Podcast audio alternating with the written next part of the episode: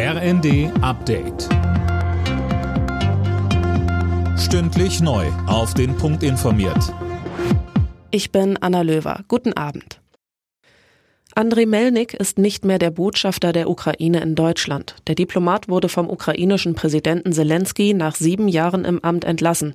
Ein entsprechender Erlass steht auf der Webseite des Präsidialamtes. Melnik hatte immer wieder die Ukraine-Politik Deutschlands kritisiert. Zuletzt war er für seine Äußerungen über den umstrittenen Nationalistenführer Bandera selbst in die Kritik geraten.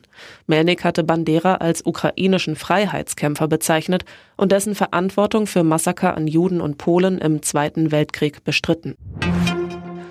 Die Politik wird noch Jahre damit beschäftigt sein, die Energieversorgung in Deutschland zu sichern. Damit rechnet Kanzler Scholz. Aktuell geht es vor allem darum, das Land auf einen Gasmangel vorzubereiten, sagte er in einer Videobotschaft.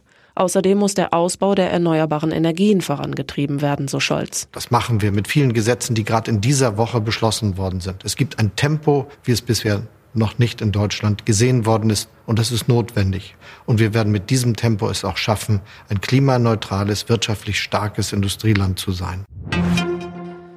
Großbritannien hat ein neues Programm zur militärischen Ausbildung von Ukrainern für den Krieg gegen Russland gestartet. Es handelt sich dabei um Freiwillige ohne militärische Erfahrung. Daniel Bornberg berichtet. Das mehrwöchige Training basiert auf der Grundausbildung für britische Soldaten und umfasst den Umgang mit Waffen, militärische Taktik, erste Hilfe auf dem Schlachtfeld und Kriegsrecht. Eine erste Gruppe von insgesamt bis zu 10.000 Freiwilligen hat bereits erste Übungen absolviert, teilte das britische Verteidigungsministerium mit.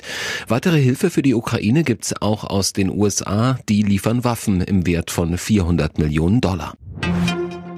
Nach der Attacke mit K.O.-Tropfen auf Frauen beim Sommerfest der SPD-Bundestagsfraktion in Berlin ermittelt die Polizei.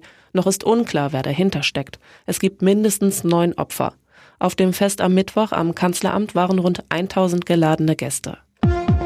Alle Nachrichten auf rnd.de